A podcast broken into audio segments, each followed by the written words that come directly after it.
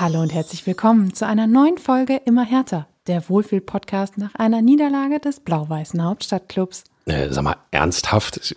Wo sind wir denn hier? Bin ich hier im falschen Film oder was? Nein, immer noch bei Immer härter. Das ist zu viel für mich.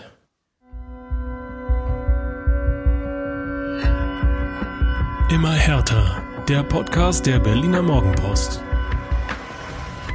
St. Pauli war zu viel für Hertha BSC. Ein Wohlfühl-Podcast ist zu viel für den Kollegen Färber. Dann bleiben wir eben bei altbewährtem und sagen Hallo und herzlich willkommen zu einer neuen Folge Immer härter, der Fußball-Podcast der Berliner Morgenpost mit mir, Inga Böttling und dem Kollegen Färber. Hallo Färbi. So nämlich. Hallo Inga, hallo Berlin, hallo ihr da draußen. Ey, Hertha hat verloren. Wohlfühlen, hallo? Ja, ich habe halt so ein bisschen an die geschundene Seele gedacht und dachte mir ein bisschen, ja, wie nennt man das so schön? So Seelen-Yoga würde nicht schaden. Ja, ist immer noch Profifußball, ja. Und äh, die Punkte sind weg, die Niederlage ist da, über 60.000 waren im Stadion und haben das gesehen. Rums. So, ich sehe schon, für Gefühle ist hier kein Platz heute. naja, gut, dann reden wir halt über die harten Fakten, Ferbi. 1 zu 2 gegen den FC St. Pauli, das ist unser Thema. Genauso wie eine erste Entscheidung im Fall Gersbeck, ein Sondertrikot, das reißenden Absatz findet, den Abschied von Kevin Prince Boateng und wir geben einen Ausblick auf die wichtige Aufgabe auf Schalke. Ist dir das jetzt hier genug? Hartes, harte Realität? Ich bin ja kein Unmensch und äh, wir können ja ein bisschen irgendwo versuchen, dass wir den einen oder anderen Aspekt finden, ähm, den es mit Sicherheit auch gab, aber es ist einfach schade. Ja, du hast die volle Hütte, du hast das Topspiel in der zweiten Liga und 66.113 äh, Zuschauer. Das finde ich irre, das finde ich absolut, absolut irre. So, und dann, ähm, ja, muss ich das einfach sagen. Ähm, sagen wir mal, 60 Minuten härter Fußball, der mir überhaupt nicht gefallen hat. Sorry. Ja, da muss ich dir allerdings auch zustimmen. Ähm, bevor wir in die tiefe Analyse gehen, ähm, die Tore. 0 zu 1, Johannes Eggestein in der 25. Minute, 0 zu 2, Marcel Hartl in der 74. Minute und das 1 zu 2 durch Derry Sherhand in der 83. Minute. In der Aufstellung gab es keine Veränderungen im Vergleich zu Kiel ähm, und tja, dann folgte eben eine äußerst mühsame Anfangsphase, kaum Torchancen und ich muss sagen, ich glaube, ich habe so aus Spaß zu einem Kollegen gesagt, wenn ich demnächst mal Einschlafprobleme habe, gucke ich mir die ersten 20 Minuten an, dann sollte das eigentlich funktionieren. Also ich äh, kann mich wiederum erinnern, äh, Inga, ich habe zur Halbzeit, glaube ich, war's, habe ich dir ähm, geschrieben gehabt, äh, ist ein bisschen dünne von unser Hertha. Ähm, äh, ja, dass St. Pauli da irgendwie mit Höhenflug ankommt und äh, sicherlich auch was Eingespieltheit, mehr Qualität mitbringt, als die Hertha momentan haben kann, ist völlig klar. Aber ähm, ich, ich komme ja immer wieder zu meinen, wie sagt man, Basics. Komm, ich habe jetzt auch Basics. Meine Basics sind, ähm, wehrt euch doch. Ähm, macht doch. Niemand hat euch verboten zu kämpfen. So, macht, macht doch irgendwas, damit, damit der Gegner keinen Spaß am Fußball hat oder sich nicht, sich nicht so eingerufen kann, um dann wirklich in eine Situation zu kommen, die Torgefahr äh, äh, hervorruft. Und ähm, das war in den Vorwochen anders. Das war in den Vorwochen besser. Ich weiß nicht, ob da ein bisschen die Kulisse mitgespielt hat, ob äh, klar denn auch der Gegner vielleicht beeindruckt hat. Du warst in der Mixzone, du warst im Stadion. Was haben die, was haben die Jungs gesagt? Ich muss ehrlich sagen, ich glaube, ich habe noch ein paar Adaptionsprobleme an die zweite Liga, weil nach dem Spiel waren sich ja eigentlich alle einig, dass St. Pauli der Top-Aufstiegskandidat Nummer eins ist. Es ist noch früh in der Saison, aber trotzdem war man sich da schon extremst einig. Und ich dachte, okay, es war eine couragierte, konzentrierte, durchorganisierte, starke Leistung von St. Pauli, aber ich hatte jetzt irgendwie nicht das Gefühl, dass ich da saß und dachte, wow, vielleicht ist das mein, mein Anspruch, den ich noch aus Bundesliga-Zeiten habe, wenn eine Mannschaft richtig reüssiert. Aber ähm, es stimmt schon, dass da die, die Basics, wie du sie vorhin genannt hast, äh, stimmen und dass das von vorne bis hinten eine wirklich gute Leistung war. Das haben auch die Spieler erkannt und äh, eingesehen. Toni Leisner hat gesagt, die können oben mitspielen. Tjag Ernst hat auch gesagt, die hatten einfach, die haben den Ball halt einfach laufen lassen und es hat halt funktioniert. Das war wirklich einfach auch vom Spielaufbau her eine, eine starke Leistung. Ballsicherheit war wirklich der ganz große Punkt. Ähm, aber ich, also sind jetzt auch neue Spitzenreiter, das ist ja auch verdient, alles gut, aber ich weiß nicht, ob es vielleicht wirklich das Problem, der Unterschied erste, zweite Liga ist. Aber ähm, ich dachte so, ja, war ein netter Anfang, aber das müsst ihr jetzt eben auch erstmal weiter beweisen. Ja, dem kann ich ehrlich gesagt nicht widersprechen, will ich auch gar nicht, weil die zweite Liga ist einfach viel zu verrückt, um am Spieltag, boah, hilf mir, sieben, acht, genau. Acht.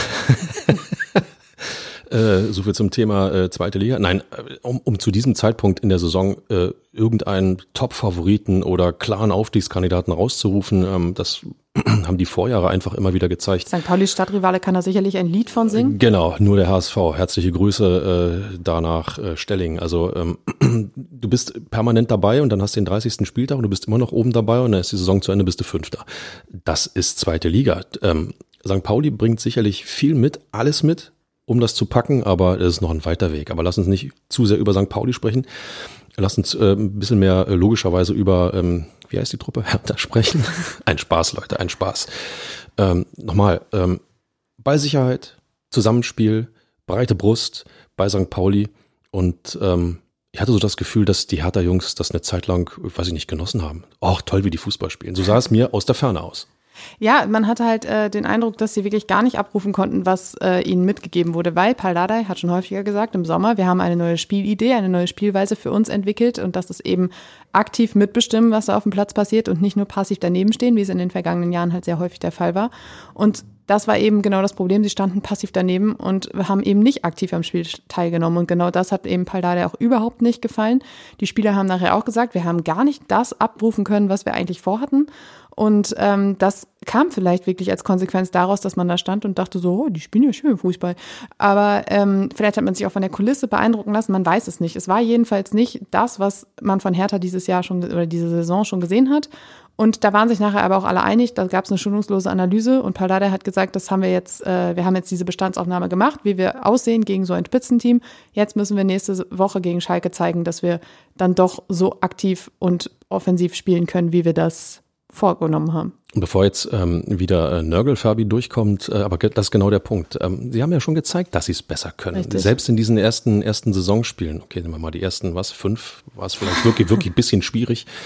Aber in den Spielen danach haben Sie es ja schon gezeigt, dass Sie es besser können. Und das ist dann immer so mein, mein Maßstab. Ähm, mir ist es wurscht, was der Gegner kann, ob der 80 Mal den Ball zirkulieren lassen kann, äh, zwölf Minuten, ohne dass Hertha rankommt, aber, aber ähm, es wurde zu wenig versucht, dieses Passspiel von St. Pauli zu unterbinden. Und das war in den Spielen davor anders. Auch wenn sie es nicht immer geschafft haben in den Spielen davor, aber sie haben es versucht und das war eben anders. Problematisch war auch, dass St. Pauli die ähm, Offensivspieler, die eigentlich in den letzten Spielen immer die äh, offensiven Impulse gesetzt hat, wirklich rausgenommen hat. Paldada hat von neutralisiert gesprochen. Tabakovic hat wirklich sehr selten nur stattgefunden. Previak hat viel versucht, ist aber auch nicht so richtig durchgekommen. Fabian Reese war teilweise wirklich komplett kalt gestellt. Also das kommt ja auch noch dazu. Dann Paldada hat noch gesagt, Martin Winkler hatte einfach einen schlechten Tag, hatte auch keine Schnitte gegen St. Pauli und äh, ist dann ja auch zur Halbzeit ausgewechselt worden. Aber das kam dann eben auch noch hinzu. Und wenn du dann keinen Weg findest, dich aus dieser Schlinge irgendwie rauszuziehen, dann bleibst du eben de der Statist in so einem Spiel. Ich will, ähm, nein, es geht nicht darum, alles im Grund und Boden zu treten. Das machen wir ja auch nicht. Ähm, ich bin immer jemand, der gerne dann in, in solchen Momenten eigentlich äh, eher ein bisschen mehr Alarm schlägt als alle anderen, weil äh, du kommst im Profifußball ganz schnell in so eine Schiene rein, dass du dir Dinge schön redest. Und dann funktioniert es weiterhin nicht und du redest es dir immer schön. Naja, irgendwann wird ja. Und dann verpasst Sind Sie Experten in das? In so, genau, genau, genau. Und dann verpasst du den Anschluss. Also insofern dieses Spiel gegen eine Mannschaft, die man durchaus als äh, ja, Top-Team der zweiten Liga einpreisen kann, ähm, einfach nehmen, um schonungslos Bestandsaufnahme zu machen. Nicht um alles im Grund und Boden zu treten, sondern um genau zu gucken, hier stehen wir, da steht St. Pauli, was können wir tun, um so einen Abstand zu verringern? Äh, und wenn das passiert in Westend, dann äh, werden wir noch viel Freude an Hertha BSC haben. Siehst und da kann ich Positiv. Dir, da kann ich dir eine gute Nachricht überbringen. Das wurde gemacht. Paul Dardai hat gesagt, er spricht alles ganz klar an. Er hat nicht angefangen, irgendwas schön zu reden. Auch Toni Leisner hat gesagt, darauf müssen wir eine Reaktion zeigen. Von daher sollte das auf jeden Fall passen. Ähm, ich hatte gerade noch irgendeinen anderen Gedanken, der ist jetzt aber wieder weg. Aber egal, da komme ich bestimmt nachher nochmal zu. Ähm, lass uns mal kurz über die Gegentore sprechen. Ähm, es war gleich die erste Möglichkeit, die überhaupt irgendwie auf irgendein Tor ging, die für St. Pauli gleich drin war. Äh, Elias Saad war mit ziemlich viel Platz Richtung Strafraum unterwegs, konnte dann auch relativ ungehindert auf Johannes Eggestein passen, der in der Mitte stand. Der hat den Ball dann in der Drehung angenommen, abgezogen. Erst war Tjag Ernst da, parierte, hat dann aber klatschen lassen und ähm, den zweiten Versuch hat Eggestein dann reingegöbelt. Ähm, Reingegöbelt. Wer mir da ein bisschen negativ aufgefallen ist, war äh, Mark Kempf, der wirklich einfach einen Schritt zu spät kam und nicht so richtig wach wirkte. War vielleicht auch der etwas einschläfernden Startphase geschuldet, aber ähm, er wird schließlich dafür bezahlt, dass er dauerwach ist. Ähm, Zur Entstehung wenn Ja. ich, wenn ich äh, kurz meine, ähm, ähm, nennen wir es mal Expertise dazu Bitte. einwerfen darf. Bitte. Ähm, ich habe da drei Hertaner äh, äh, gesehen, die dem Kollegen Saad äh, Geleit gegeben haben. Ähm, sicherlich Das war nett, ist oder? natürlich äh, Muss ja nicht was, alleine laufen. Was, was, was, bei rauskommt, hat man eben gesehen. Ähm, sicherlich ist es total schwer, diesen äh, Spieler in der Art zu verteidigen. Aber wenn du ihm die Möglichkeit gibst, dass er den Anlauf nehmen kann, dass er sein Tempo aufnehmen kann, dann kannst du ihn bloß noch durch den Foul bremsen. Und das hat, er nicht getan. Ähm, vielleicht auch, weil man ein bisschen Schiss hatte, dass dann irgendeine Standardsituation kommt, die man sich wieder einfängt. Aber du darfst ihn gar nicht ins Laufen kommen lassen. Das heißt, diese Wachheit, ne, dieses, dieses ähm, noch besser darauf achten, auf die Qualitäten des Gegners und diese auszuschalten. Das hat mir in dem Moment gefehlt. Über Mark Kempf müssen wir nicht reden. Äh, Tjag Ernst hat, äh, wie ich finde, sensationell noch reagiert, den Ball überhaupt erstmal beim ersten Versuch abgewehrt. Das musste er erstmal machen. Aber ähm, ja, Eggestein gedankenschneller, einfach gierig, das Tor zu machen. Ne? Gedankenschnell war auch das Stichwort beim zweiten Tor. Flanke von Afolerian und in der Mitte steht Marcel Hartl als Kopfballungeheuer, steigt hoch, köpft mit Hilfe der Latte ein. 2 zu 0 für St. Pauli. Marcel Hartl ist 1,77 Meter groß. Ich, du hast vorhin noch gesagt, gefühlt 1,63. Ja. Also der wirkt wirklich deutlich kleiner als die Kollegen, die da so um ihn rumstanden und ihn hätten eigentlich verteidigen wollen. Aber er stand wirklich völlig äh, frei zwischen Gustav Christensen und Toni Leistner. Und ähm, tja, keiner war am Mann und er konnte relativ ungehindert einköpfen. Und das ähm, ist einfach schlecht verteidigt. Er hat ja ähm, Sekunden vorher schon irgendwie an die Latte geköpft gehabt. Ähm, also spätestens da muss, müssen ja alle Alarmglocken angehen. Und ähm, in dieser gesamten Szene hat, hat, äh, hat er sich auch äh, ja schläfrig präsentiert, nicht, nicht, äh, nicht fokussiert genug und St. Pauli hat einfach weitergemacht. Ähm, wenn Hartl so frei zum Kopfball kommt, ist in der Defensive immer etwas falsch. Das Tor an sich kannst du nicht halten, der ist einfach äh, so gesetzt und mit ein bisschen Glück klatscht er so ins Tor. Da kannst du nichts machen. Das geht, kannst du nicht halten. Tja, und dann gab es ein bisschen Aufregung. Ähm, eigentlich schon ein bisschen weiter vorher, also in der ersten Halbzeit. ähm, und zwar eine Elfmeterszene. Äh, Andreas Buschalakis hatte gegen Eric Smith geklärt. Und äh, Dennis Altekin war sich eigentlich ziemlich sofort sicher und entschied auf Elfmeter. Dann kam aber der VR und hat gesagt, na, das sollten wir uns nochmal anschauen.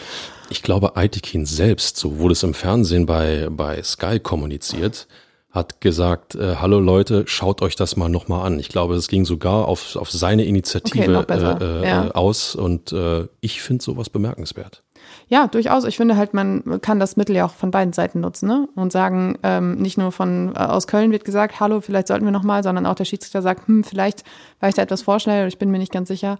Jedenfalls ähm, ist es ihm etwas komisch vorgekommen, dass sich Smith das falsche Bein gehalten hat. Der Kontakt war irgendwie relativ offensichtlich am linken Bein. Er hat dann aber sich das rechte Bein gehalten. Und äh, nach Ansicht der Videobilder hat äh, Aitekin dann auch gesagt, gut, das war alles nicht ausreichend, das lassen wir mal besser sein und hat den Elfmeter eben nicht gegeben. Ähm, wir haben vorhin schon episch lange darüber diskutiert. Ich würde diese, äh, diese Diskussion gerne ein bisschen abkürzen, weil wir gleich noch ein anderes Thema haben, wo wir wahrscheinlich episch diskutieren werden. Ehrlich. Und äh, deshalb, äh, man kann auf den Bildern nicht zweifelsfrei belegen, dass er ihn nicht auch am rechten Bein trifft. Ich habe mir die Bilder angeguckt und war mir relativ sicher, dass er ihn da nicht trifft. Ich finde, man sieht eine Lücke. Du hast gesagt, hm, bin mir unsicher. Kann man geben. Ich finde, die Entscheidung war nachvollziehbar, den Elfmeter nicht zu geben. Und dann war das Thema irgendwie auch okay. Ja, dafür, dafür war es insgesamt zu unübersichtlich, ähm, anders als äh, ähm, vor einer Woche Hertha in Kiel, äh, wo ja auch aus, dem- aus dem Getümmel heraus plötzlich irgendwelche Beine irgendjemand getroffen zu haben schienen und das dann auch völlig zweifelsfrei nachgewiesen werden konnte. Die Nummer war tatsächlich, ich dachte wirklich, er hat den mit dem Wischer am, an der rechten Wade getroffen. Dann hörte ich immer wieder, nee, nee, beim Durchschwingen des Beines sozusagen hat er ihn dann am linken Knie oder am linken Bein Genau. getroffen. Und ähm, 80 Meinungen und keine passte irgendwie zueinander. Insofern richtige Entscheidung. Ich glaube auch, wenn man so viel darüber diskutieren muss, dann Ja, war es kein glasklarer Elfmeter. Nein.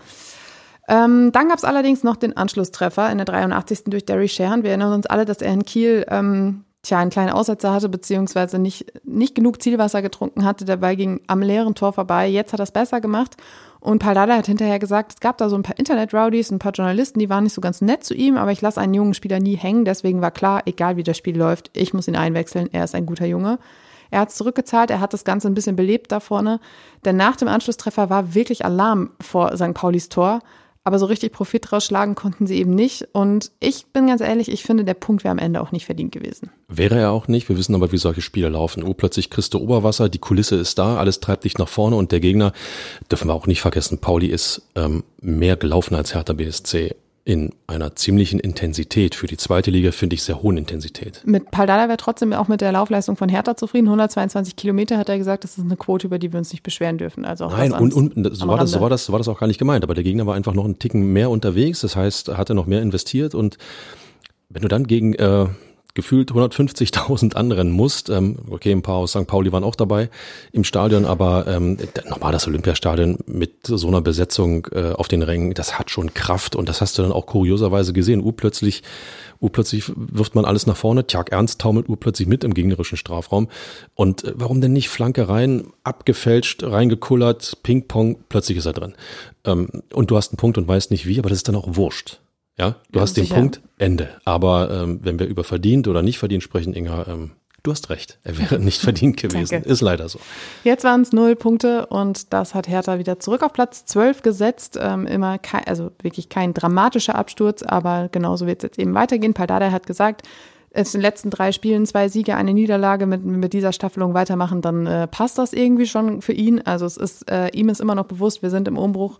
Wir sind noch kein, kein komplettes Konstrukt. Wir können gegen so eine eingespielte Mannschaft, wie es St. Pauli eben ist, nicht so mithalten, weil wir eben selbst noch zu viele Lücken haben. Und das ist dann, also das war für ihn halt auch so ein Teil der Erklärung, kann man alles nachvollziehen. Jetzt wird es eben darauf ankommen, auf Schalke nachzulegen, da reden wir später drüber. Aber wir kommen jetzt erstmal zu dem Thema, das äh, deutlich mehr Gesprächsbedarf äh, bereithält als das Spiel gegen St. Pauli. Denn äh, in der, im Fall Marius Gersbeck ist am Donnerstag eine Entscheidung gefallen. Im Prozess in Salzburg gab es eine extremst kurze Verhandlung. Dann entschied man auf Diversion. Das ist äh, ja im österreichischen Recht eine Möglichkeit, solche ähm, ja, oder bestimmte Verfahren abzukürzen. Es gibt dann keine Verurteilung, keine Vorstrafe. Stattdessen musste Marius Gersbeck 40.000 Euro Strafe in die österreichische Staatskasse zahlen. Das hat er auch direkt vor Ort gemacht und damit ist das Ganze dann erledigt. Ähm, er hat sich beim Opfer entschuldigt. Das ist auch unter anderem ähm, ja nicht eine der Voraussetzungen für die Diversion, aber es geht darum, dass die, in der Diversion auf jeden Fall eine außergerichtliche Einigung stattgefunden haben sollte. Das war bei Gersbeck der Fall. Äh, das Opfer, äh, der Täter sollte Einsicht zeigen, Verantwortung dafür übernehmen, was er getan hat. Und da das alles der Fall war, Gersbeck sich zudem noch entschuldigt hat, hat die Richterin gesagt, gut, Diversion damit ist das Ganze erledigt, hat ihm aber auch nochmal gesagt, äh, ich möchte sie hier nicht nochmal sehen. Und ähm, das war eine Gewalttat und das sollten wir, oder ein Verbrechen, das sollten wir bei all dem nicht vergessen. Und ich finde, das sollten wir auch nicht vergessen. Ich finde auch, das einmal vorweg gesagt, es gibt in diesem Fall viele verschiedene Meinungen, viele verschiedene Ansichten. Ich weiß, dass gerade unter den Fans extreme Ansichten herrschen, was äh, die Begnadigung und Rehabilitierung von Marius Gersbeck angeht. Ähm, wir sind dazu da, um das Ganze einzuordnen, kritisch einzuordnen, von außen zu überlegen, wie ähm, da eine Entscheidung fallen kann, sollte. Ähm, das nur einmal vorweg, weil ähm, natürlich auch wir ähm, Reaktionen immer wieder bekommen auf das, was wir hier besprechen.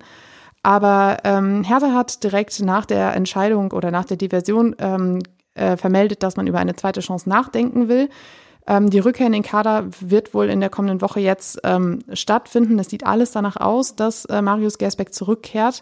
Dafür müssen alle Gremien zustimmen. Es ist auch Fakt, dass in den Gremien nicht alle sich so einig sind, was man ja auch irgendwie verstehen kann, weil eine Rückkehr, die Rückkehr eines äh, ja, Gewalttäters, sagen wir mal so, auch wenn er nicht verurteilt ist, bleibt die Tat ja, ähm, ist nicht unbedingt mit den Werten in Einklang zu bringen, die der Verein vertritt. Und deshalb gibt es eben auch kritische Stimmen und auch unter den Fans ähm, gespaltene Meinungen. Jetzt habe ich hier genug monologisiert, Fabi. ähm, wir haben vorhin auch schon ein bisschen im Vorgespräch drüber gesprochen. Es ist einfach wirklich, wirklich schwierig. Im Grunde ist es ganz einfach. Weißt du, was bei mir ankommt? Gersberg kauft sich für 40.000 Euro frei und darf weitermachen. So, das kommt, das ist die erste Nachricht oder die, die, der erste Gedankenschwung, der bei mir ankommt. Mein erster ähm, Gedanke war, nettes Schlupfloch. Ja, richtig. Damit prangerst du aber die, das ähm, österreichische Rechtssystem an. ähm, äh, ob das nun Österreich ist oder nicht. Grundsätzlich ähm, versuchen wir alle mal zu überlegen, ob wir das könnten. Einfach mal äh, äh, über die Stränge schlagen und zwar gewaltig über die Stränge schlagen und dann einfach mal die Kreditkarte in die Hand nehmen, den Betrag X überweisen, ähm, fünfstellig Und äh, dann sind wir aus der Nummer wieder raus und wir können unser Tagwerk höchstwahrscheinlich bei unserem Arbeitgeber weiter ähm, tun. Nein, können wir nicht. Ähm, das hat für mich mehr als nur einen bitteren Beigeschmack. Das hat für mich, geht für mich äh, in eine ganz klar falsche Richtung. Es ist unstrittig, dass Marius Gersbeck dem Österreicher nicht nur eine verpasst hat, sondern ihn krankenhausreif geprügelt hat. Das ist aufgrund der Entschuldigung, das ist aufgrund ähm, der, äh, ja, des Krankenhausaufenthalts äh, des Österreichers klar bewiesen. Das heißt, die Straftat gibt es. Dass er dafür nicht verurteilt wurde, prangere ich total an. Und jetzt kommt das große Problem. Ihm jetzt eine zweite Chance zu geben, jeder hat eine zweite Chance verdient, vom Grundsatz her total richtig. Aber auch da wieder, du bist in deinem Unternehmen tätig, haust jemandem aufs Maul, entschuldigst dich für ihn, zahlst eine Summe X an die Staatskasse und sagt dann dein Unternehmen, du darfst weitermachen, weil du unseren Grundsätzen nach wie vor widersprichst, äh, äh, obwohl du unseren Leitlinien, unseren Grundsätzen, und das sind Grundsätze der Menschlichkeit, nicht irgendwelche Vereinsleitlinien oder Firmenleitlinien, das sind Grundsätze der Menschlichkeit. Denen hast du widersprochen. Wow, da möchte ich mal das Unternehmen sehen, welches ähm, einfach so darüber hinweggeht und sagt, ähm, ist nicht ganz so schlimm, tätschel, tätschel auf die Wange, aber beim nächsten Mal bitte nicht mehr. Ich, sorry, ich habe da eine klare Meinung zu. Ich finde, es ist eben auch auf mehreren Eben, Ebenen schwierig. Wir haben schon öfter darüber gesprochen, da ist diese Ebene, dass eben Fredi Bobic ähm, eine fristlose Kündigung ähm, gegeben wurde, weil er jemandem Gewalt angedroht hat. Hier ist jetzt jemand, der Gewalt ausgeübt hat, der, der wird dann begnadigt. Bei Fredi Bobic hat man das gerne genutzt, um ihn irgendwie loszuwerden und Geld zu sparen. Hier wird man ihn jetzt, also hier wird einfach mit zweierlei Maß gemessen. Das finde ich schwierig. Dann finde ich eben schwierig, welches Signal nach außen hin gesendet wird. Und da hat zum Beispiel auch jemand äh, bei Twitter Funnyman66 äh, geschrieben, ich stehe Woche für Woche mit jungen Menschen auf dem Fußballplatz und eine unserer Hauptaufgaben ist es mittlerweile, Gewalt, Pöbeleien und so weiter zu verhindern. Welches Argument habe ich noch im nächsten Training, wenn die Kids sagen, bei den Großen geht das doch auch durch? Keines. Richtig. Du hast kein Argument. Und auch da, alle, die jetzt äh, äh, rumjammern, rummeckern und man soll sich nicht so haben. Und natürlich hätte Gersbeck äh, die klare Chance verdient in der Profimannschaft. Andersrum denken. Es ist euer Kind, welches von einem anderen Kind in einem Spiel, in einem Training aufs Maul bekommt, verletzt wird und da sagt er auch nicht zu dem anderen Kind, aber bitte beim nächsten Mal nicht. Es ist immer eine Verklärung, solange man nicht selber in der Opferrolle ist, beziehungsweise selber davon betroffen ist. Immer eine Frage der Perspektive. Genauso, genauso ist es. Und die Perspektive muss neutral betrachtet werden und nicht aus der blau-weißen Brille. Es geht hier um eine zivilrechtliche, ähm, klare Grenzüberschreitung und nicht um eine eine ähm, ja aus Vereinssicht oder den Vereinsstatuten wie, äh, äh nicht entsprochen und so weiter und so fort.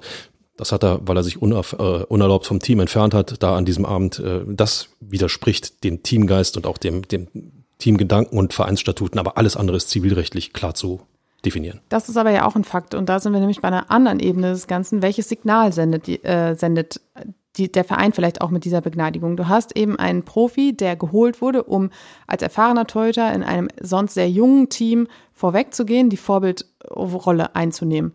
Diese Rolle die kann er schon mal nicht mehr erfüllen, weil er hat gezeigt, er kann dieses Vorbild eben nicht sein.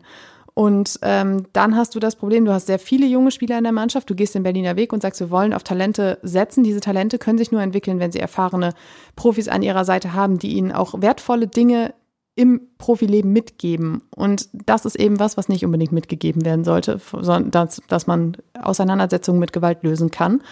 Ähm, und da, das finde ich nämlich auch problematisch. Und was ich noch interessant fand, war, dass Toni Leisner nach dem Spiel gegen St. Pauli gesagt hat, wir werden in die Entscheidung gar nicht mit einbezogen. Das ist äh, eine, eine Entscheidung der Bosse, wir lassen uns auch überraschen. Da habe ich mir die Stra Frage gestellt, sollte man nicht wenigstens auch mit dem Mannschaftsrat, dem Toni Leisner als Kapitän natürlich angehört, dar äh, darüber sprechen und sagen, wie ist denn eure Meinung? Weil im Endeffekt ist es nicht der Aufsichtsrat, ist es nicht der Ältestenrat, der mit Marius Gersbeck zusammenarbeiten muss, sondern es sind, es sind die Spieler, es ist die Mannschaft. Das ist ein total interessanter Gedankengang. Ähm, ich hatte den so gar nicht auf der Uhr, weil das für mich, wie soll man sagen, es ist beim Arbeitgeber verhaftet. Der Arbeitgeber muss das entscheiden. Und ähm, deswegen hatte ich die, diese, ähm, nennen wir es mal Mitarbeiter-Mitbestimmungsmöglichkeit, dreimal M, Mitarbeiter-Mitbestimmungsmöglichkeit, hatte, ich, hatte ich gar nicht so auf dem Schirm. auch da gehen wir aus dem Fußballkonstrukt mal raus und gehen in die Privatwirtschaft. ein ja, Mitarbeiter in leitender Position äh, macht ein Vergehen, in welcher Art und Weise auch immer, in jedem Fall zivilrechtlich klar zu ahnden. und die Geschäftsführung sagt, äh, er kommt aber zurück und darf dann weitermachen. Würde man selbst unter dieser Person dann weiterarbeiten, beziehungsweise würde man selbst dann unter dieser Führungsfigur, äh, äh, würde man der dann weiter folgen oder würde man nicht vielleicht auch sagen, also ganz ehrlich, äh, unter einem zu arbeiten, der anderen aufs Maul haut und ins Krankenhaus prügelt, ähm, habe ich keine Lust mehr drauf. Das ist eine total schwierige Nummer. Ich glaube, was aber den Fußball noch von so einer, äh, von so einem Beispiel jetzt irgendwie äh, unterscheidet, ist die Tatsache, dass eine Fußballmannschaft eben nur als Konstrukt funktioniert. Das Wort Teamgeist wurde in den letzten Wochen so häufig genutzt wie noch nie bei Hertha gefühlt.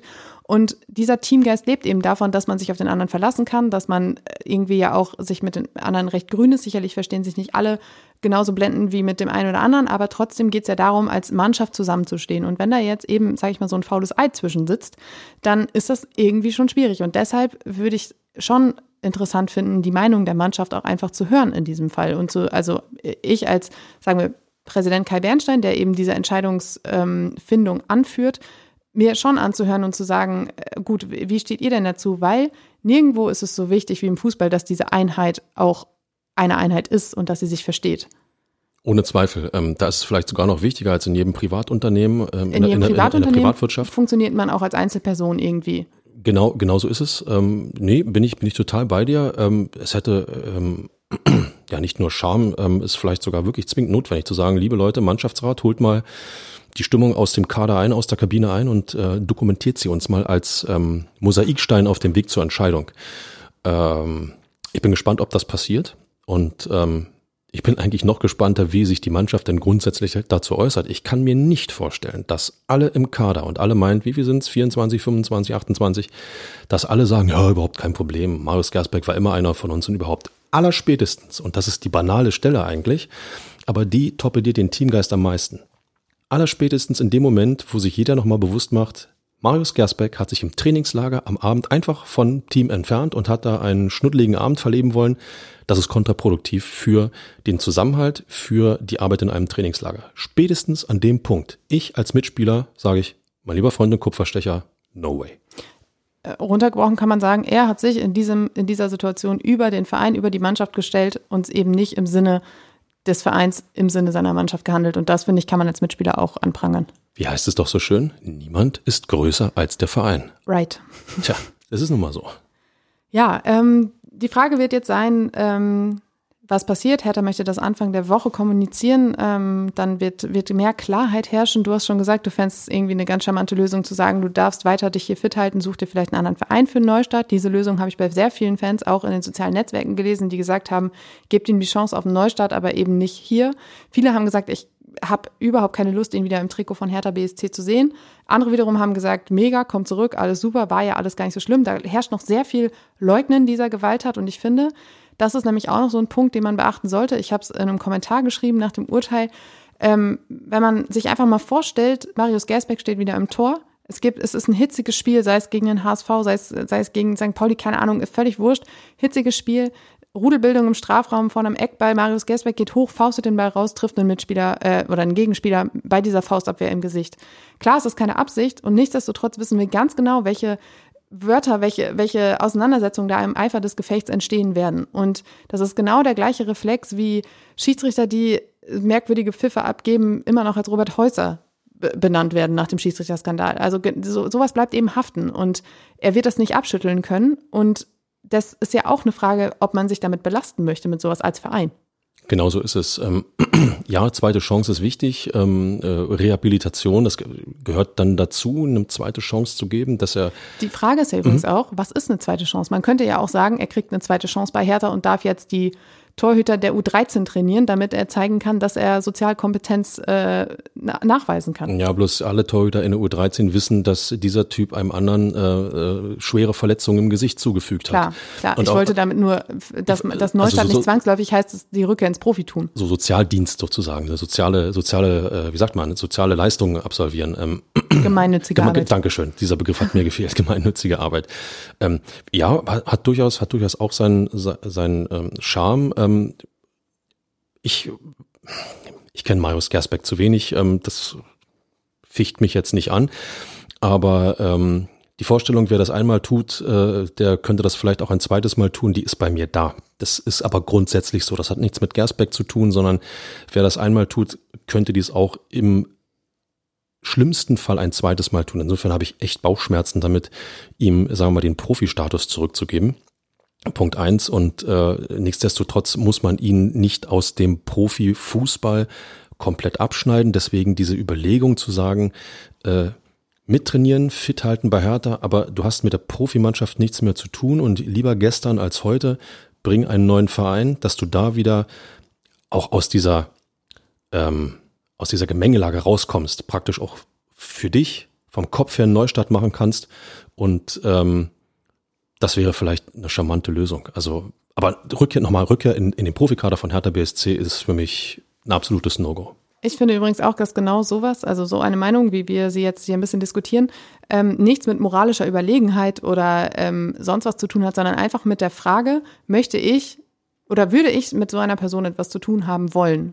Und wenn ich jetzt überlege, es passiert in meinem Freundeskreis, dann würde ich auch sagen, uff, weiß nicht. Also Gewalt ist für mich absolut ein No-Go, ist für mich keine Lösung. Und wenn jemand meint, dass es für ihn eine ist und sich dann auch noch so verhält, wie Marius Gersbeck sich danach verhalten hat, nämlich immer noch wieder versucht hat, ähm, das Ganze runterzuspielen, beziehungsweise nicht wirklich äh, dazu gestanden hat, was er getan hat, ist das für mich eben so ein Punkt, dass ich sage, gut, dann hast du offensichtlich nichts draus gelernt, dann lassen wir das mal dabei. Genau so sieht's aus. Wir Punkt. haben noch die sportliche, sportlichen Konsequenzen, die eine Rückkehr von Marius Gersbeck hätten. Und zwar ist natürlich dann die Frage, was wird aus Tjag Ernst? Nach dem Wechsel von Oliver Christensen waren sich eigentlich alle wären sich eigentlich alle relativ einig gewesen, dass äh, Marius Gersbeck die Nummer eins wird, wenn er zu diesem Zeitpunkt nicht schon suspendiert gewesen wäre. Äh, so ist es Tjag ernst geworden und wenn wir ehrlich sind, macht er einen ziemlich guten Job mit seinen 20 Jahren, reingeworfen ins kalte Wasser als Nummer eins eines Zweitligisten. Und was mir besonders imponiert hat, war sein Auftritt am Samstagabend in der Mixed Zone. Ähm, er hat erst Auskunft zum Spiel gegeben, hat auch erklärt, dass auch für ihn das nicht leicht war, die beiden Gegentore, blablablub, alles super. Und dann hat er nachher gesagt, als er gefragt wurde, wie er die ganze Gemengelage betrachtet, wie er die Situation mit Gersbecks Rückkehr sieht oder potenzieller Rückkehr sieht, hat er gesagt, ich sehe das so klar, dass ich die Nummer eins bin. Das wurde auch von Paul so kommuniziert und deswegen gehe ich davon aus, dass ich die Nummer eins bleibe. Punkt. Punkt. Punkt. Noch ein Punkt. Ausrufezeichen. Und ich finde, seine, seine, seine Aussage ist auch nachvollziehbar, denn du hast nicht nur den Punkt, dass ähm, Marius Gersbeck ungefähr zweieinhalb Monate Trainingsrückstand aufholen muss. Ja, er durfte individuell trainieren, aber das hat, ist natürlich nicht vergleichbar mit einem Profitraining, was du absolvieren musst. Und nach allem, was passiert ist und wie er die Mannschaft eben im Stich gelassen hat, muss er oder muss er sich erstmal ganz hinten anstellen und ist wirklich der Letzte, der irgendwelche Ansprüche stellen darf. Und es gibt auch keinen Grund, ähm, Tjag Ernst das Vertrauen zu entziehen. Er hat ähm, schon, finde ich, auch in der Saison die eine oder andere gute Leistung gebracht. Nochmal, jetzt gegen St. Pauli das erste Tor wehrt mit einem Reflex noch wirklich super ab. Beim zweiten kann jeder Torwart der Welt drin stehen, den hält niemand. Das ist, da ist sehr viel, sehr viel Glück auch dabei, dass der Ball so kommt. Das ist dann halt mal so. Er hatte eine Situation gegen Pauli, da hat er sich ein bisschen verschätzt, ist rausgegangen, war da ein bisschen am Tänzeln, aber auch diese Situation ist damit geendet, dass der Ball in der gegnerischen Hälfte wieder war. Also auch das ist ja gut gegangen. Und nochmal ist ein junger Torwart, der darf noch Fehler machen. Ja, Torwartfehler wissen wir alle, enden meist mit einem Gegentor. Ähm, das wird nicht immer der Fall sein. Stichwort zweite Liga, ja. Ähm, aber danke für die wenn, für die Erklärung, damit nein, ich auch endlich mal Adaption vollführe. Worauf ich hinaus wollte, ist, dass die Qualität der Stürmer in der ersten Liga sicherlich größer ist als in der zweiten Liga. Folglich würden Fehler in der ersten Liga stärker bestraft. Aber was rede ich hier eigentlich? Nein, ähm, Warum ihm das Vertrauen entziehen? Warum, warum äh, ihm ähm, nicht den Rücken weiter stärken? Er ist auf einem guten Weg. Er kann für Hertha BSC ein super Rückhalt werden. Ähm, er hat eine Ausstrahlung im Strafraum. Das sieht man. Er will das. Er will zeigen, dass er die Nummer eins ist. Er will zeigen, wie er der Mannschaft helfen kann.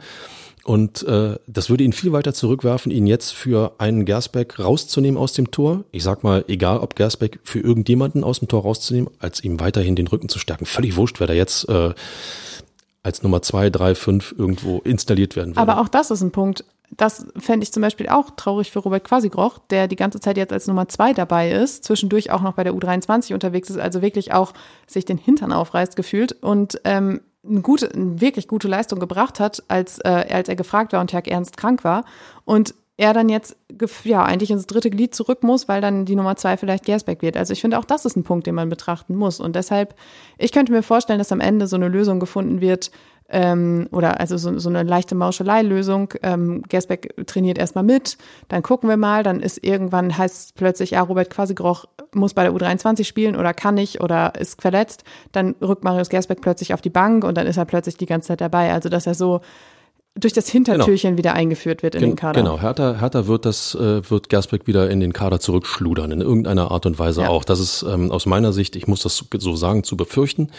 Ähm, noch einmal, Tjag Ernst ist für mich die Nummer eins, da gibt's nichts dran zu rütteln und äh, alle anderen Entscheidungen, äh, nebenbei gesagt, wenn du das österreichische Rechtssystem äh, an, ansprichst oder angesprochen hast, bin ich total bei dir. Ähm, dass es solche Möglichkeiten gibt, sorry, das hat mit meinem Rechtsempfinden aber auch mal so gar nichts zu tun. Ja, Fabi, lass uns dieses Thema ad acta legen, zumindest vorerst mal wieder und äh, weiter schauen, denn es gibt durchaus auch erfreuliche Dinge, die passiert sind in dieser Woche. Ähm, Hertha BSC hat zum Beispiel ein Sondertrikot vorgestellt. Das heißt, schwarzer Beton ist dementsprechend schwarz. ähm, und der Hauptsponsor Crazy Buzzer hat die Brust geräumt und Platz gemacht, hat, äh, Platz gemacht für die Hertha BSC Stiftung. Ähm, denn unter anderem gehen 5 Euro pro verkauften Trikot an die Stiftung, die damit das Projekt Bolzplatz, Bolzplatz startet und damit sollen Bolzplätze, Käfigplätze etc. in Berlin instand gehalten werden, neu aufgebaut werden. Und es gab einen riesigen Andrang. Am Donnerstag um 12 Uhr meldete Hertha schon ausverkauft. Dann gab es noch Nachschub in den Fanshops. Da bildeten sich am Samstag unfassbar lange Schlangen. Dann meldete Hertha, ja, ihr habt so Bock auf dieses Trikot. Gut, wir legen ab Montag 10 Uhr nochmal nach. Da habt ihr die Möglichkeit der Vorbestellung online bis nächste Woche Sonntag aber auch nur, falls solange der Vorrat reicht. Die Lieferzeit beträgt dann acht bis zehn Wochen. Also da ist wirklich ein Riesending draus geworden. Vor allem eben deswegen, weil dieses bei den Fans doch so verhasste rote oder weiße B auf rotem Punkt nicht auf dem Trikot prangt. Ja, ja mich, äh, ich finde die fünf Euro für die Bolzplätze charmant. Ja, ähm, ich darf ja auch äh, sagen, dass ich zu der Generation zählte, die in Fußballkäfigen groß geworden sind. Ähm, die Möglichkeit, dann in den Profifußball zu kommen, hat sich sehr schnell erledigt gehabt, einfach, einfach weil keine Qualität da war. Aber ähm, wie wichtig solche Bolzplätze sind, wer einmal als Kind äh, oder Jugendlicher da mitgemacht hat, der weiß, wie viel Spaß das machen kann, wie, wie intensiv äh, du mit, mit äh, Kumpels und mit gegnerischen Mannschaften in Kontakt kommst, wie viel, wie viel ähm, Adrenalinen auch äh, durch einen fließen kann. Also Bolzplätze finde ich genial und je mehr davon instand gehalten werden kann und vielleicht sogar noch aus dem Boden sprießen können, ähm, immer her damit. Ich finde das toll. Ich denke, das würde auch Kevin Prince Boateng unterschreiben, der nämlich ebenso groß geworden Meine ist. Güte. Und der wurde vor dem Spiel gegen St. Pauli verabschiedet. Ähm, er hat im Stadion gesagt, es hat hier angefangen, es hat hier geendet, besser geht's nicht, ich werde dem Verein immer treu bleiben. Wie genau es für ihn weitergeht, hat er nicht gesagt, ähm, aber er hat einen riesigen Applaus gekriegt, eine Ehrenrunde vor der Ostkurve. Da musste er auch ordentlich mit den Tränchen kämpfen, aber er hat vorher gesagt, ich will nicht emotional werden, deshalb schaffe ich das auch. Ich glaube, er musste sich wirklich mehrfach auf die, auf die Lippe beißen, aber ähm, es hat nochmal gezeigt, dass sie ähm, tja, ihren Prince Boateng lieben und äh, ja, jetzt werden wir mal abwarten, ob er dann doch noch irgendwann wieder in anderer Rolle bei Hertha BSC auftaucht, denn Sportdirektor Benjamin Weber und auch Geschäftsführer Tom Herrich haben gesagt, Prince hat bei uns immer einen Platz und ähm, das werden wir dann sehen. Oder er macht eine Kneipe in Wedding auf. Oder so. Ja? Das hat Thorsten Matuschke angekündigt, oder wie war das? Ich äh, weiß es nicht. Äh, Tusche hat ähm, ähm, als äh, Sky-Kommentator äh, sowas durchblicken lassen. Wie ernst er das nun meint, weiß ich nicht. Ähm, Tusche ist ja dann gern noch mal äh, ein Schelm und äh, lässt dann mal so einen, so einen kleinen Joke raus und so weiter und so fort. Aber er muss ja auch ein bisschen einstecken, ne? Ich glaube, äh, er wurde gefragt, äh, Boateng wurde gefragt, ob Tusche zu seinem ähm, Abschiedsspiel eingeladen wird. Hat er gesagt, nee, nee, da kommen andere Kaliber. Genau so ist es. Aber, so. aber er hat es mit Humor aufgenommen, die können ganz gut miteinander frotzeln. Aber ähm, wie geil wäre das denn? Der Prinz macht eine Kneipe, eine härter Kneipe auf in Wedding. Ja. Ich meine, mehr, mehr geht doch gar nicht. Werden. Oder? Oder? Ähm, lass uns doch mal auf die anderen Teams von Hertha BSC gucken. Die U23 hat am Freitag 1 zu 2 gegen Babelsberg verloren, aber Mysian Maulida hat das 1 zu 0 gemacht ähm, und Kilian Sona hat eine Stunde lang gespielt. In der Tabelle ist die U23 im Moment siebter. Und dann kommen wir zu einer kleinen Sensation. Ich habe mich schon den ganzen Podcast drauf gefreut auf diese Stelle. Denn die Frauen von Hertha BSC haben am Sonntag das Spitzenspiel gegen Viktoria mit 2 zu 1 gewonnen. So, Fabi, jetzt du. Äh, wie jetzt ich? Ich dachte, du wolltest kurz ein. Ich kann sonst weitermachen. Lotte Reinhold und ähm, Marlene Rode. Ich hoffe, ich habe das Re Reimold vielleicht auch. Ich habe ihr etwas undeutlich geschrieben, muss ich zugeben. Und Marlene Rode haben die Tore für Hertha BSC gemacht. Der Anschluss von Nina Ehegötz, der war zu wenig. Und damit ähm, hat Hertha BSC den Frauen von Viktoria die zweite Saisonniederlage zugefügt nach dem 0 zu 1 gegen Union. Und das waren richtige Big Points für Herthas Frauen, denn in der Tabelle ging es auf zwölf Punkte und damit ist man im Moment bei einem Spiel mehr als die Konkurrenz teilweise auf Rang 3. Also wer hätte das denn erwartet vor der Saison? Jetzt ich? Ja. Sehr gut. Zwölf Punkte, die man den Frauen nicht mehr nehmen kann im Kampf um den Klassenhalt. Ich glaube, das ist das oberste Ziel nach wie vor bei, bei, bei dieser Mannschaft. Aber habe ich nicht vor einigen Wochen schon gesagt, die Frauen und Mädels haben es verdient, dass man da mal hingeht, weil damit Leidenschaft Fußball gespielt wird, weil sie weil sie ähm, endlich die Rückendeckung aus einem Verein haben, was Trainingsmöglichkeiten, Infrastruktur äh, angeht, um sich mehr auf ihren Sport zu konzentrieren. Und ähm, ich meine, wer den Aufstiegsfavoriten in der Regionalliga schlägt, äh, der muss etwas können. Also anders formuliert, der kann nicht nichts. Mit anderen Worten, Leute, wenn ihr die Möglichkeit habt, schaut euch Herthas Frauen an das macht Spaß. Frauenfußball macht Spaß, weil da Leidenschaft dabei ist, da ist Emotionalität dabei. Ey, und wenn Hertha gewinnt, ich glaube, da geht doch jeder von euch beseelt nach Hause, oder? Weiß ich doch. Das Spiel wurde sogar auf YouTube gestreamt. Das hat mich natürlich völlig euphorisiert, dass sowas möglich ist. Und, stimmt, ähm, die Kollegin war plötzlich weggetreten. Ich dachte, was, was, was passiert jetzt hier? Kurzes äh, Nachmittagsnickerchen. Nee, Hertha Frauen gegen Viktoria Frauen. So, geschlafen habe ich gestern Abend genug im Stadion. ähm, ich fand es wirklich super, weil es waren auch teilweise 600, 700, 800 äh, Leute, die diesen Stream sich angeschaut haben. Das ist ja auch eine beachtliche Zahl. Ärgerlicherweise ist die Technik zwei Minuten vor Abpfiff weggebrochen. Das beim Stande von 2 zu 1 und einem doch etwas ähm, ja, mehr Pressing von Victoria, da dachte man so, oh Gott, oh Gott. Irgendwann hat Hertha in den Chat bei YouTube geschrieben, Sieg, Sieg, 2-1 ist das Spiel ist zu Ende und hat sich tausendmal entschuldigt dafür, dass die Technik weggebrochen ist, das passiert. Aber ich finde, das Angebot ist äh, ziemlich gut. So, Ferbi. Von, von YouTube, nein. von Hertha BSC, dass ja, sie dieses Spiel der Frauen gezeigt haben. Verzeiht diesen plumpen Einwurf. So, Fabian, jetzt kommen wir nochmal zu unserer Wohlfühlkategorie. Ich sage immer wieder, es kann nicht wahr sein. Das ist zu viel für mich. Denn ich habe noch einen Tipp für euch. Und zwar, äh, wem ähm, diese ganze Gersbeck-Causa ein bisschen zu viel True True Crime ist, der kann sich ein bisschen krimimäßig äh, unterhalten lassen. Und zwar hat Dominik Bardo, auch langjähriger Hertha-Reporter, auch bei uns unterwegs, äh, ein Buch geschrieben, es heißt Trainingslager. Und es ist ein Kriminalfall über den Boulevardreporter Holle Schneise, der für den Berliner Boten im Trainingslager von Bertha HSC unterwegs ist und den Torjäger Jimmy wiederfinden muss. Es gibt sehr viele Ähnlichkeiten mit, äh, der handelnden Personen mit ähm, Figuren im realen Leben. Die sind natürlich alle ähm, rein zufällig und haben äh, nichts, können keine Rückschlüsse auf wahre Begebenheiten äh, schließen lassen. Aber es ist durchaus unterhaltsam. Ich habe schon reingelesen. Das eine Empfehlung für euch. Ähm, ich enthalte mich jeden Kommentars dazu. Wir blicken voraus, Fabi, auf das Auswärtsspiel beim schwer angeschlagenen FC Schalke 04 am kommenden Sonntag um 13.30 Uhr bei Sky. Es ist der Mitabsteiger, ähm, zu dem Hertha da reisen muss. Die Bilanz 96 Duelle, 45 Niederlagen, 16 Remis, 35 Siege. Ausbaufähig. Danke. Vergangene Saison gab es äh, ein 2 zu 5 ähm, beim späteren eben Mitabsteiger und danach war Schluss für Sandro Schwarz. Ähm, der Status quo in Gelsenkirchen, Krise pur. Ähm, 16. Platz, sieben Punkte, es droht die dritte Liga. Es gab nur zwei Siege. Die Fans schweigen, es ist Chaos pur. Ähm, man ist auf Trainersuche. Solange übernimmt jetzt erstmal Co-Trainer äh, Kreuzer. Ich bin mir gar nicht so sicher, aber ich glaube, der war auch beim letzten Hertha, äh, mit Hertha an der Seitenlinie. Oder zumindest im Hinspiel. Ich bin mir nicht ganz ehrlich. Jedenfalls hat er auch schon mal gegen Hertha, musste der ran als Ersatz. Und ähm, ich finde, nach allem, was Hertha gegen St. Pauli gezeigt hat und nach allen Forderungen auf eine Reaktion nach dem Spiel, gibt es eigentlich gar keine andere Möglichkeit, als da die drei Punkte mit in die Hauptstadt zu nehmen.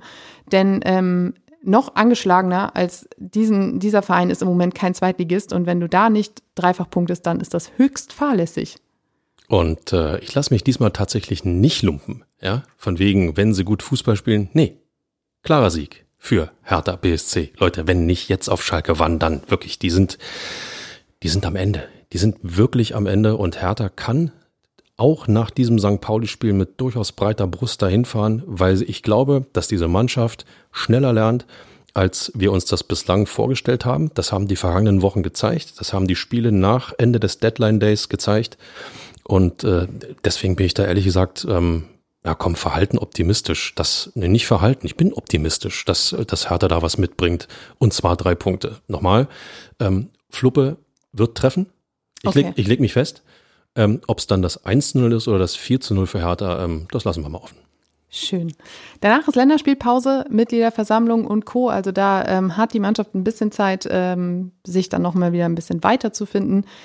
Und tja, bis dahin würde ich sagen, wir hören uns wieder am 8. Oktober, also nächste Woche Sonntag schon. Äh, wir werden uns bemühen, die Folge dann recht zeitnah nach dem Spiel aufzunehmen. Ähm, das hat gewisse Urlaubsgründe. Und ähm, genau, da hören wir uns wieder am 8. Oktober. Bis dahin würde ich sagen, danke für euch fürs Zuhören. Möchtest du noch was sagen, Fabi? Ja, ich wollte äh, sagen, dass ich mich gerade in dieser Ausgabe des Immer Hertha Podcasts, Inga, sehr wohl gefühlt habe. Ich hoffe, euch da draußen ging es ähnlich.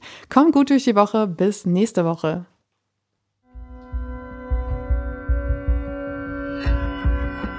Immer härter. Der Podcast der Berliner Morgenpost.